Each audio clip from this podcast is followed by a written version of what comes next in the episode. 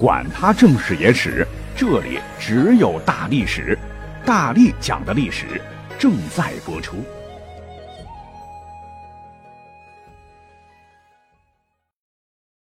大家好，我是大力丸儿。咱们上次聊到古代顶流的阴谋此法，点评踊跃，已经超过八十了。那我保证哈，最近咱们会再做一期这种揭秘类的节目。不过呢，我今天在整理资料的时候，发现有些历史小名人的死法也是非常的非常的奇特。你像什么晋景公掉茅厕活活淹死，这早过气了哈。所以今天呢，咱们再找一些史上最离奇的死法给各位说道说道。我们上回讲到，千古一帝秦始皇死因蹊跷，很可能是被赵高所杀。但是前几年呢，有一个电视连续剧叫做《楚汉传奇》。第九集给了我们一个脑洞大开的可能，那就是秦始皇还可能是自杀而亡，在沙丘，他老人家竟然亲手自个儿掐死了自个儿。原因就是重病缠身的秦始皇当时彻底绝望了，醒悟过来，这么多年寻不死之药都是被方士给坑了。于是，作为史上第一位皇帝，他不想痛苦的、没有尊严的在绝望中死去。于是爆发出了惊人的勇气和魄力，自己用手掐着脖子，把自己活活掐死。当然这是电视剧了哈。有人看了这段以后呢，还觉得挺不错的啊，说展现了一代帝王的霸气云云。我直接真的是无语了哈，这这起码得有点科学常识。哎，这就跟我们不能一手捏鼻子一手捂嘴巴把自己憋死的道理是一样的。如果说啊，真有人一心寻死啊，掐掐掐使劲掐。那绝对首先会因为大脑缺氧而先失去意识，那没了意识，你原本使劲的手自然会放下，怎么能死得了呢？除非这个指甲异常锋利如钢刺，刺入脖颈，掐掐掐弄破颈部的大血管，失血过多才可能死亡。否则的话，不借助外力或工具，人怎么可能掐死自个儿呢？我觉得这是有违科学常理。但是，为什么说但是呢？因为我翻看史料的时候。我竟然发现史上还有几位奇人呐，真的是活活把自个儿掐死了而被记载下来。这第一位猛人乃是汉初人士。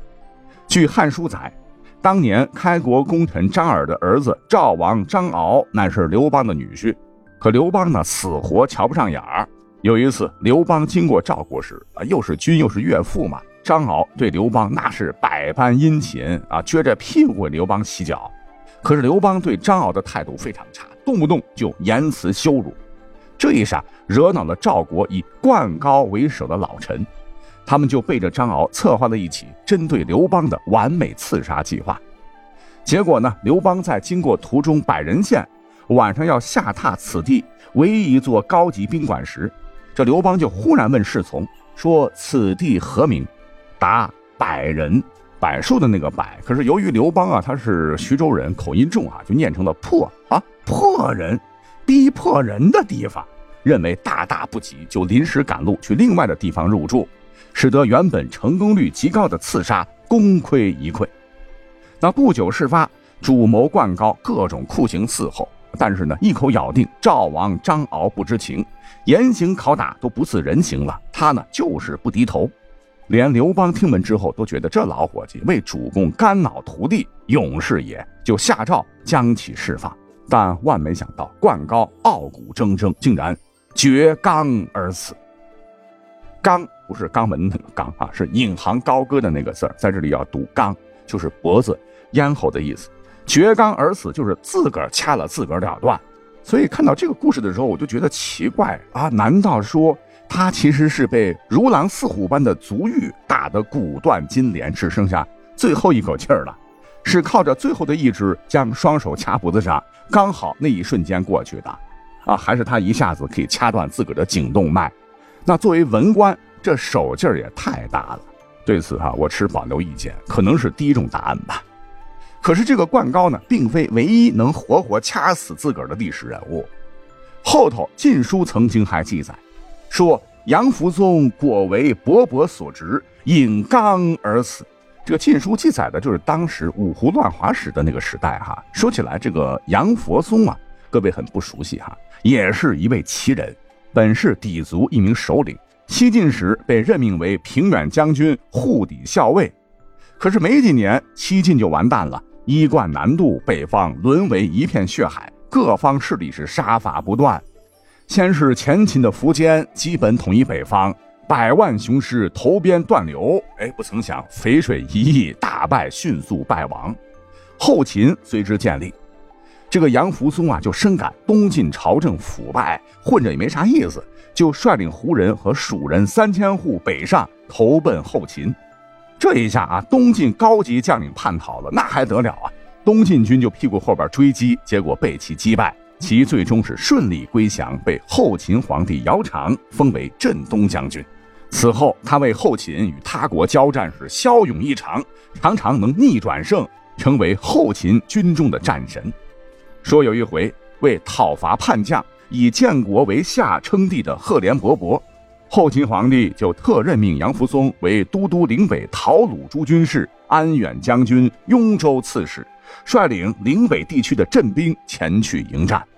可是等队伍还没走出多远呢，这个皇帝有些后悔了啊，因为他识人还是可以的。他觉得杨福松虽有万夫莫开之勇，杀敌奋勇争先，但要是作为指挥全军的大帅、运筹帷幄，那恐怕还差多点意思。以前他最多呢只带五千兵，现在几万人马，大脑只知道冲冲冲的他，能镇定自若、指挥得当吗？可当时大臣们都觉得陛下多虑了，大军已经开拔，咱们就听他的好消息吧。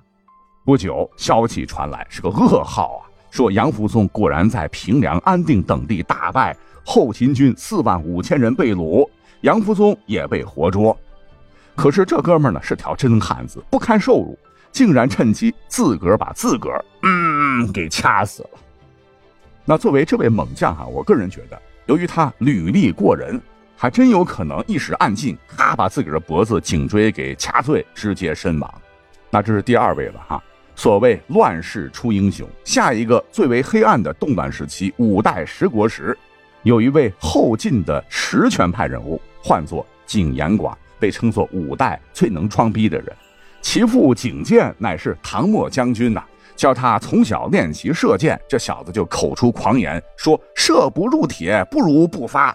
就是说，如果射箭不能射进铁中，就不如不射。那小时候就看出来岂有装逼之端倪。在父亲严格教导之下，这个景延广还真成了一位剑术高超的人。后来投军，没想到那是一波三折。刚加入后梁，后梁就被后唐给灭了。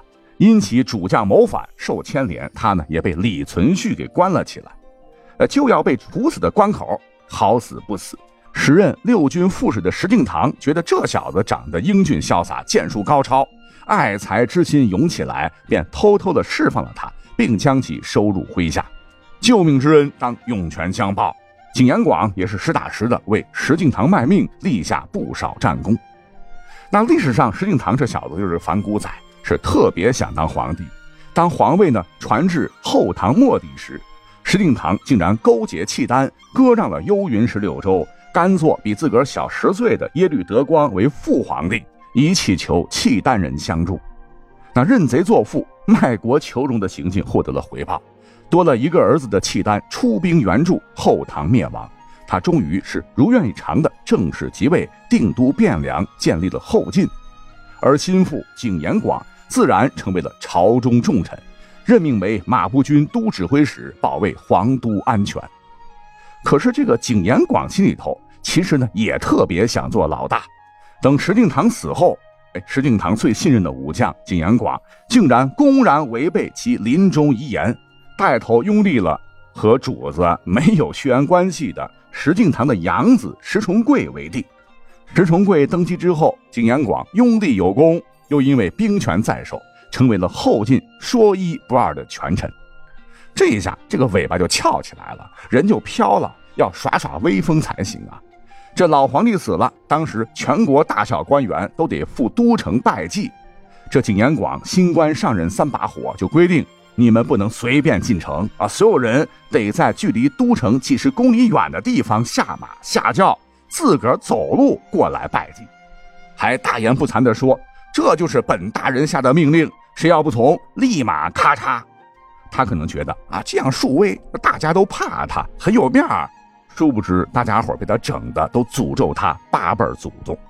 那这是国内了啊，乌烟瘴气。那对外上，主要是和爸爸国契丹的关系上，景延广就觉得新人得新气象啊，我们也得强硬起来，不能灭了自家威风。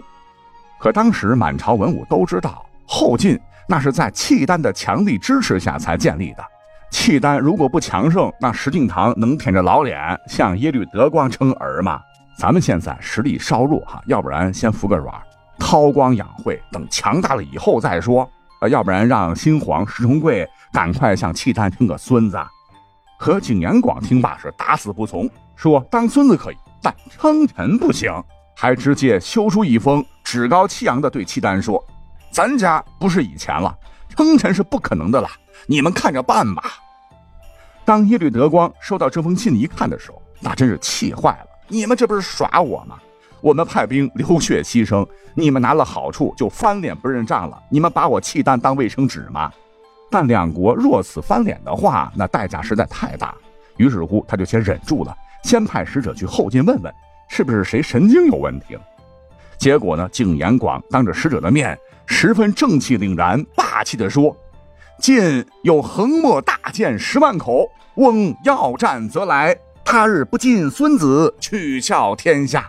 就是说，要打就打，要战便战，谁不来谁孙子。当然，这话现在听起来很有血性哈。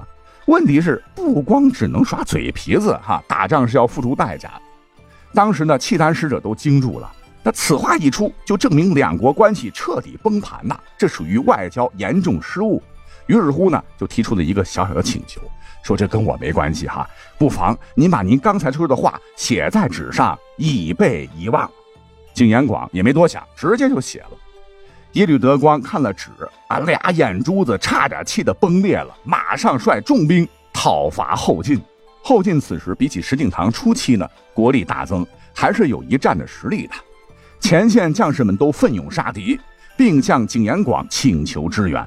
可景延广不知怎么地，就是按兵不动，十万口横魔剑也不知道去哪里了。这战事打的是越来越激烈，甚至新皇帝石重贵都御驾亲征，杀敌领兵，这才使得被困于重兵包围的后晋军得以撤离。可是让人更为不解的是，你既然这么有血性，皇帝都领兵作战了，那你也赶紧带兵身先士卒冲锋啊！那么在战事最为焦灼的时候，他呢？却安坐在营寨，不知搞起了什么名堂。当时契丹骑兵都冲到营寨前了，大骂说：“景延广要与我们十万口横魔剑砍我们的头，你这厮为何不出来决一死战？”可景延广呢，任凭契丹叫骂，死活就不迎敌。契丹军被磨得都没辙了，跳脚骂景延广：“你就是个缩头乌龟！” 最终只能是大军撤退。但景延广听得回报，哎。他竟以为是敌人的诱兵之计，更是面如死灰，吓得不敢出营，使得当时随军的部下都看不下去了，私底下议论说：“昔日与契丹绝交，何等英勇无畏！晋有横墨大剑十万口，翁要战则来，他日不尽孙子，取笑天下。”哦，现在契丹人真来了，蔫儿吧出出，他才是真孙子吧？那么几番大战呢？耶律德光气势如虹。后晋军是渐渐顶不住了。那在乱军当中啊，耶律德光是亲自下旨，派数千人马专门捉拿口出狂言的景延广，并对主将说：“天涯海角也得给我捉回来。”最终，景延广走投无路，向耶律德光投降。这耶律德光亲自审讯，说：“你为什么要破坏两国之间的交情，导致兵戎相见呢？”景延广赶忙解释：“不是有人诬陷我，不是我说的。”云云还想为自个儿辩解，可是你别忘了，你当时白纸黑字可在纸上写过豪言壮语啊！当拿出字据时，这景延广一看，直接像泄了气的皮球，彻底瘫了。那么他在契丹一顿暴啐，被酷刑反复折磨，竟然还没死，在被押送北上的途中，半夜里他实在是熬不过啊，便双手扼喉。是气绝身亡，被史书记载成为了古往今来活活掐死的世家之绝唱。